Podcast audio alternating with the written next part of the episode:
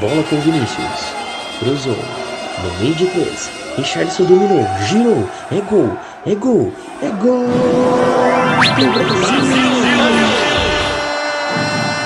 Do Brasil!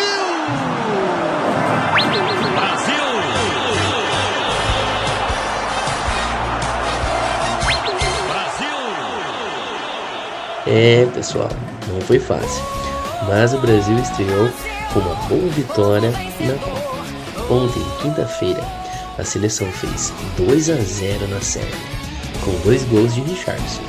É o segundo deles, uma obra de arte, uma pintura linda de meia bicicleta. Isso mesmo, um gol de meia bicicleta. Que coisa maravilhosa. Olá, bom dia.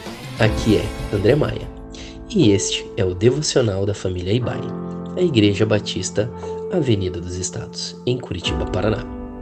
Hoje é sexta-feira, dia 25 de novembro de 2022. Nessa semana, estamos aproveitando o clima de Copa do Mundo para refletir sobre o que significa ser um campeão no jogo da vida. O texto bíblico de nossa meditação está no livro de Eclesiastes, capítulo 11, versos 4 e 6.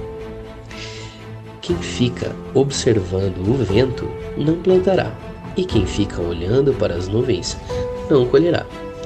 Plante de manhã a sua semente, e mesmo ao entardecer, não deixe as suas mãos ficarem à toa, pois você não sabe o que acontecerá, se esta ou aquela produzirá, ou se as duas serão igualmente boas.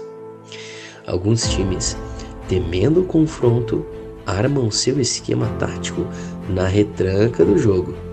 Muitas vezes até jogam conformados com o um empate. Por isso, a frase no futebol, quem não faz, leva.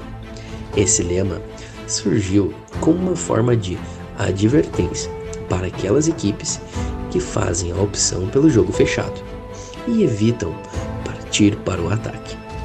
Ontem, na estreia, a seleção brasileira de Tite demonstrou que sabe como precisa agir, atacar e partir para cima do adversário, até que os gols possam surgir, porque quem não faz, leva.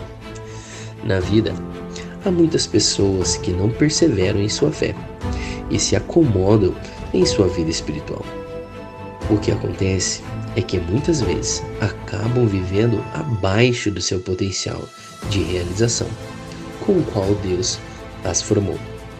A palavra de Deus nos ensina que quem fica acomodado, observando o vento, esperando o momento ideal para agir, acaba deixando de escolher e acolher muitas oportunidades.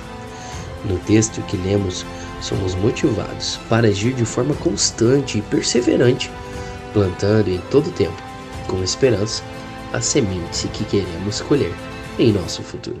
Se no futebol alguns times optam por jogar na retranca, no time de Jesus avançamos com dedicação, dando testemunho de nossa fé e confiança em Deus.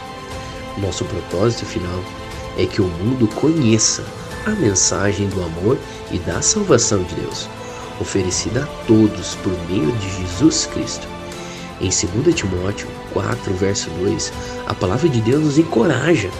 Pregue a palavra, esteja preparado a tempo e fora de tempo. Fico por aqui.